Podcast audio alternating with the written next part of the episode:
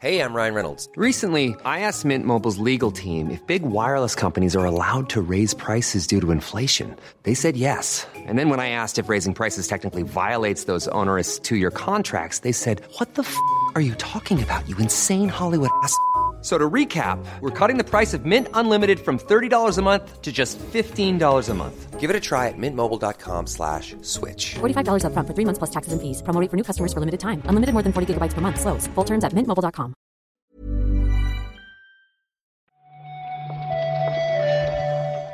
Buenos días, bienvenidas, bienvenidos a esta nueva recarga activa. Estrenamos mes, hoy es 1 de septiembre, miércoles, y vamos a hablar de, de jueguicos, como no, con Víctor Martínez, con Chico Nuclear. ¿Qué tal? Víctor. ¿Qué tal? ¿Qué tal? Yo mejor que tú. Sí, hoy ¿No? he, he empezado mal la mañana, ¿eh? Porque sigo sin... Bueno, ahora no sé si lo puedo decir ya, pero seguía sin internet y lo de la fibra parece que va para largo, pero me han, me han puesto una mierda de estas de radio, o de 3G, o de 4G, no sé cómo lo llaman, y me habían dicho 20 megas. Pensé, bueno, yo qué sé, pues, para ir tirando, ¿no? Así me ahorro un poco de batería en el móvil, ya no datos, que tengo ilimitados, pero sí batería. Pero claro, lo que no sabía es que la subida me da un mega. Uno, Víctor. Uno, ¿para qué más? El Quake 3 jugábamos así, o peor. Lo he enchufado, he hecho la- la- el test de velocidad y lo he vuelto a meter en la caja a tomar por culo otra vez con el móvil. Pues bueno, vamos a ver qué se puede hacer. En fin, perdón. Esto no va de mí, esto va de jueguicos. Vamos allá. Vamos a por ello.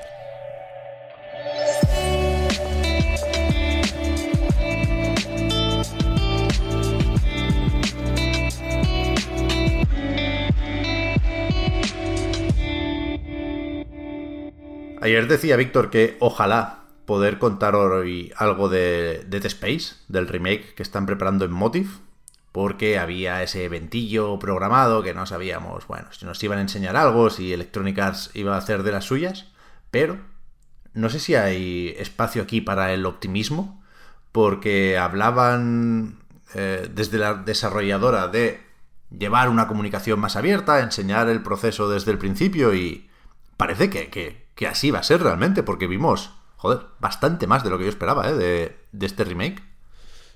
Sí, sí. Eh, y personalmente creo que no pinta mal lo que se vio, ¿no? O sea, al revés. No, yo creo que ya lo comentamos ¿eh? cuando se anunció. Dead Space me parece un juego moderadamente moderno, ¿no? Que nació incluso para eso, para modernizar la propuesta de Resident Evil. Pero lo que se está haciendo aquí creo que tiene todo el sentido del mundo. Lo de hacerlo solo de nueva generación para profundizar lo máximo posible en, en- en el lavado de cara, ¿no? En el aspecto técnico y gráfico. Ayer vimos ya alguna comparativa y parece que, joder, se va a notar mucho el salto. Me, me mola también lo de que eh, lo de cercenar a los enemigos, a los necromorfos. Creo que aquí vuelve a fijarse en Resident Evil, en este caso en, en el remake del 2, para darle importancia a, cada disparo, ¿no? Y, en cuanto a noticias, lo más significativo supongo es lo de que ahora va a hablar el amigo Isaac, que era mudo o casi casi mudo en el primer juego, y ahora responderá cuando le, digan algo, ¿no? Participará en conversaciones y, y quizá se queja en, en voz alta o hablando solo cuando le vengan las fatiguitas y será con, con la voz del, del actor que ya se la puso en, en las secuelas, ¿no? Dead Space 2 y 3. A ver Pinta si bien, no- creo que es un proyecto con el que ilusionarse, vaya. A ver si tampoco habla mucho, ¿no? Que el, el rollo com- comentar la fatiguita es está un poco de modé ya, yo creo. Sí, son conscientes, ¿eh? No, no, no va a ser Nathan Drake, de repente, el, el bueno de, de Isaac Clarke, y han dicho que hay unas normas que solo va a responder cuando le pregunten o cuando tenga sentido que hable, precisamente para, para dejar claro que no estará todo el rato con los chascarrillos, que no, no es el momento ni el lugar de No, la no. Sí, o sea, lo de em, llevarlo, o sea, lo de apostar por la Next Gen a, a tope, por mm, una iluminación a la altura de, lo- de las circunstancias, etcétera, etcétera, sí que creo que puede ser súper interesante, ¿no? Y que puede beneficiarle mucho al juego y que, en fin, quizá no es la- no es el proyecto ideal. Tú decías que, que era un juego moderno y que modernizaba, etcétera, etcétera. El original es verdad, en esa época Electronic Arts era muy de eso, ¿no? Con, con Mirror's Edge, con todos estos proyectos que eran, eh, joder, súper modernos en ese, en ese momento. Igual no es, igual eh, en un mundo ideal igual apostarían por algo diferente, ¿no? Y por, no por repetir un poco la jugada o por querer recordar a esa jugada maestra de hace ya un buen tiempo, vaya. Pero, pero lo cierto es que apetece, ¿no? Pinta, pinta apetecible. Sí, sí, sí, sí.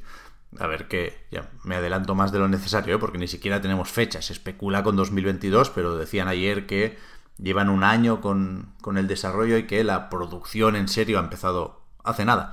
Pero a ver qué, si funciona esto, a ver qué pasa con, con las secuelas. Con el 2 como mínimo, si, si no queréis acordaros del 3. Sí, o bueno, con el nuevo rumbo que pueda tomar la cosa, ¿no? Que exacto. En realidad tampoco tienen por qué rehacer mm, ¿no? al pie de la letra todas las secuelas. Creo que no es la idea, de hecho, además. Es verdad. Y pues si quieres, si quieres seguimos con... Nos vamos lejos, lejos. A Corea Esto del voy a decir, vámonos a, a Corea. Porque han aprobado una ley que obliga a Google y a Apple aceptar pagos fuera de sus plataformas. Algo que se parece mucho, por, por, no decir que es exactamente la reivindicación de Epic, ¿no? De todo el rollo este del Free Fortnite, el, el Team Sweeney. Yo no sé cómo va a acabar el juicio, pero espero que a él lo metan en la cárcel por flipado, Víctor, porque esto no, no, no se aguanta. Que ha, ha, comparado esto con la caída del muro de Berlín. Sí, sí. Y ha dicho, como dijo Kennedy en su momento, el presidente Kennedy por lo visto dijo, soy berlinés. Él, él dice, Tim Sweeney, hoy soy coreano.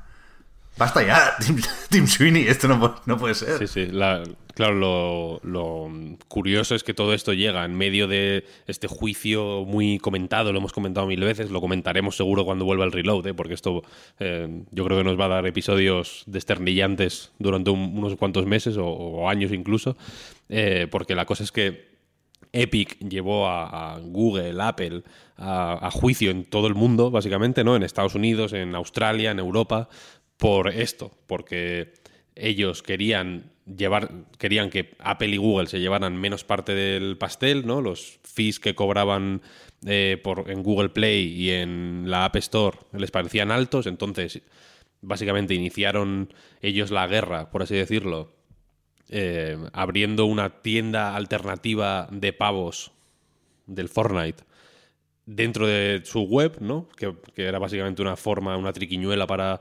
saltarse el fee que cobraría Apple o, Google en ese caso. Creo que el, detonante real fue Apple, pero con Google tres cuartos de lo mismo. Eh, Apple dijo en plan, mira, mmm, por ahí no, y quitó el Fortnite, básicamente.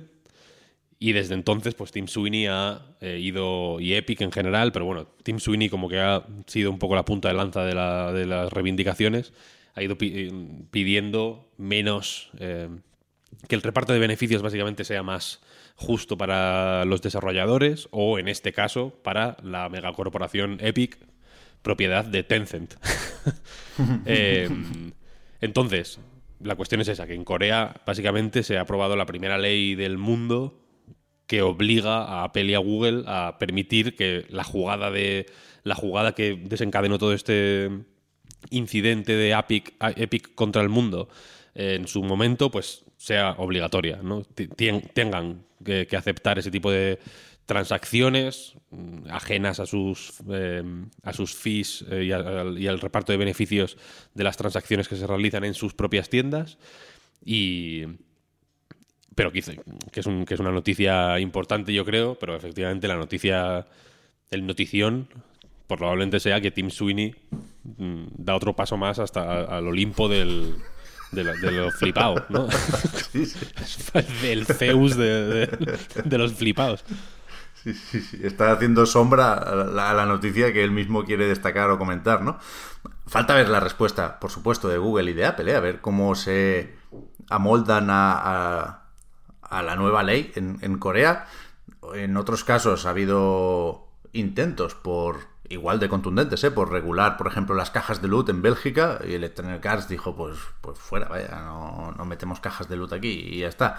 No creo que sea tan fácil eh, ignorar el mercado de Corea del Sur, a ver si le ponen una tienda fuera del App Store y a ver quién es el majo que quiere subir sus aplicaciones ahí, o, o no, o simplemente pues hay una pasarela de pago distinta y, y es una fórmula estándar y entonces pasaría lo contrario, ¿no? A ver quién quiere pagar más para que se lo lleven Apple y Google. Eso es como, como dijo Martin Luther King.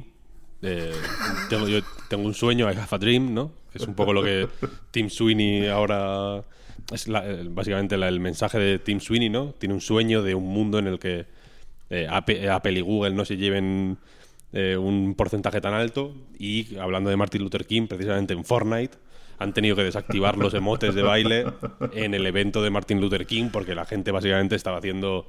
eh, pues combinaciones eh, de, emotes y, bailes y tal con resultados racistas y est- estaban echando un poco por tierra el evento de Martin Luther King que por otro lado también ha estado un poco eh, en el ojo del huracán porque la- ni la familia de Martin Luther King ni, ni, ni las fundaciones oficiales parecen estar eh, muy a favor, ni a favor ni en contra, ¿no? Pero básicamente que no es cosa suya y que lo, y lo ven como algo así un poco ajeno. Pero eso, que Fo- Fortnite está mm, yendo un, pa- un pasito más, ¿no? Cada, cada, cada vez, madre mía. A mí, Víctor, todo lo que no sea Made in Japan me da un poco igual ahora mismo. Estoy en modo, en modo Goichi Suda. Yo también, y... yo también. y solo tengo oj- ojillos para el Tokyo Game Show. Que bueno, confirma algunas cosas o parte de la programación de esta edición de 2021 que existirá. Suponemos que será digital porque después de los Juegos Olímpicos no, no estarán para organizar muchos más salados ahí. Y, y no sé qué esperar. Yo creo que se le tiene cariño a este evento por lo que fue en algún momento hace ya unos cuantos años.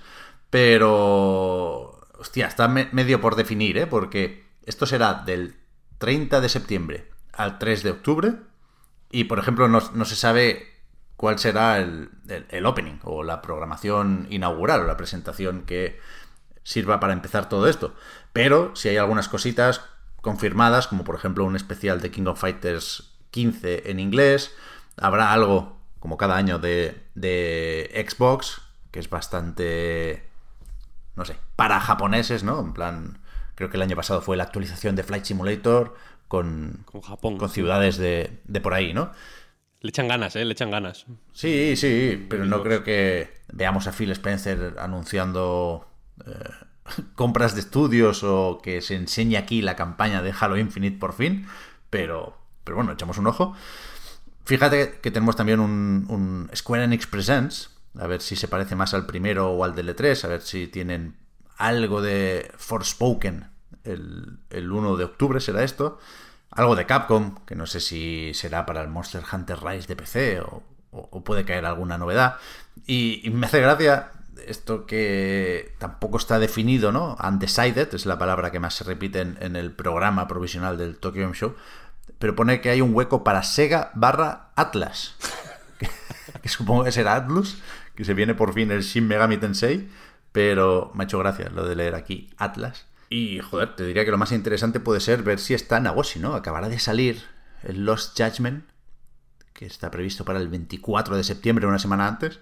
Pero bueno, ya veremos. Insisto, ¿eh? yo creo que hay que estar atentos al Tokyo Show por lo que fue en algún momento y porque al final son juegos japoneses que son los buenos.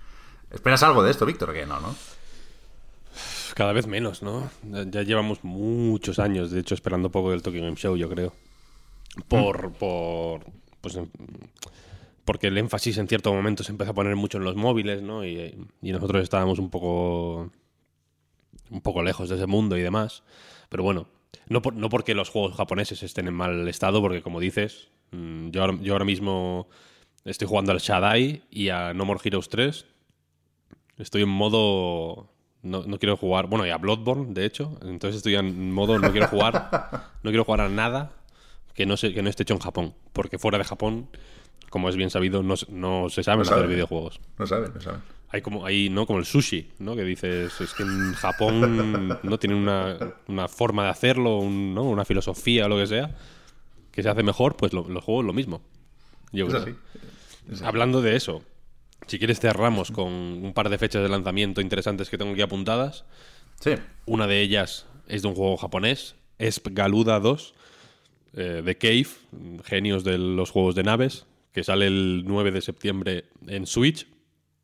Es un juego más o menos antiguo, de, eh, pues, de hace ya 15 años o por ahí, y que salió en 2010, 2011, esa época así mágica en, eh, para los juegos de Cave en Xbox 360, solo en Japón. Esa es la primera vez que sale fuera de Japón, hasta donde yo sé. Y, es el segundo de los tres juegos de Cave que van a, sa- a salir en los próximos meses, o sea, en estos meses en Switch. El primero fue Mushihime-sama, que salió en, ju- en junio, creo que fue, ¿no? Por sorpresa. En el, bueno, en el E3, de hecho. Creo que se anunció en el E3 de, en el direct japonés, ¿no? Este es el segundo y el tercero es Dodonpachi Resurrection, que saldrá a finales de año, imagino. Eh, y este, este a mí me resulta especialmente interesante por eso, porque solo salió en Japón en su momento en 360 y no ha salido en PC. Que otros de Cave sí han salido en PC y entonces es más o menos fácil conseguirlos, pero este, este no. Así que aplaudo y lo celebro. Y la otra fecha de lanzamiento es la de Toem, A Photo Adventure, que es este juego que salió en el Indie World de agosto, que es de como de una especie de perrete que va con una cámara de fotos, Mm, blanco y negro. en blanco y negro. Sí, es un juego que parece muy wholesome, la verdad. Yo le tengo muchas ganas. Y sale el 17 de septiembre en Epic Games Store, Switch, como ya estaba anunciado, y se suma a la lista de plataformas en las que va a salir PlayStation 5. La 4 no. Sin palabras de Xbox por el momento. Solo la 5. La, cu- la 4 no, solo en la 5, tío. Te lo te lo- vamos a comprobarlo, pero yo creo que. me lo creo, me lo creo. Yo he visto un tweet que solo mencionaba PlayStation 5, ¿eh? pero no sé si, si había más información oficial por ahí. Pero puede ser, puede ser. Play 5, Play 5. Solo, únicamente Play 5. Vale, pues apuntado queda. Confirmado. Va a estar bien el TOEM este. Sí, tiene muy buena pinta, muy buena pinta. Y, y por lo visto es cortito. Tope. Perfecto. Pues hasta aquí el repaso a la actualidad de hoy. Creo que no hay nada que debamos ver en directo esta tarde, no me suenan eventillos para hoy, así que veremos de dónde nos llegan los titulares para mañana. Hasta entonces, Víctor, muchas gracias por comentar la jugada y hablamos ahora. Hablamos luego. Venga, chao. Chao. chao.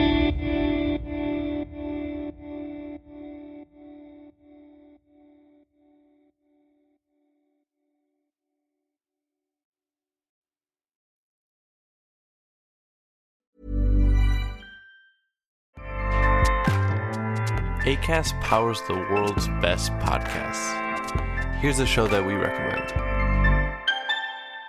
The Real Housewives is a guilty pleasure for most, but if you're looking to not feel guilty about that pleasure, tune in to Everything Iconic with me, Danny Pellegrino, where I break down all the messy moments and behind the scenes antics of Bravo's popular franchise. And on Everything Iconic, I also interview celebrity guests like Kelly Ripa, Kiki Palmer, Drew Barrymore, Cameron Diaz, and more about their guilty pleasures, their past work, and so much more. So if you're pop culture obsessed and find yourself watching way too much reality TV like me, tune in to Everything Iconic with Danny Pellegrino wherever you listen to podcasts. ACAST helps creators launch, grow, and monetize their podcasts everywhere. ACAST.com.